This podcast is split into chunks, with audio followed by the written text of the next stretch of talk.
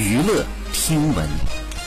关注娱乐资讯。九月十六号，台湾艺人小鬼黄鸿升去世一周年，好友柯佳燕、杨丞琳、黄小柔纷纷发文悼念黄鸿升。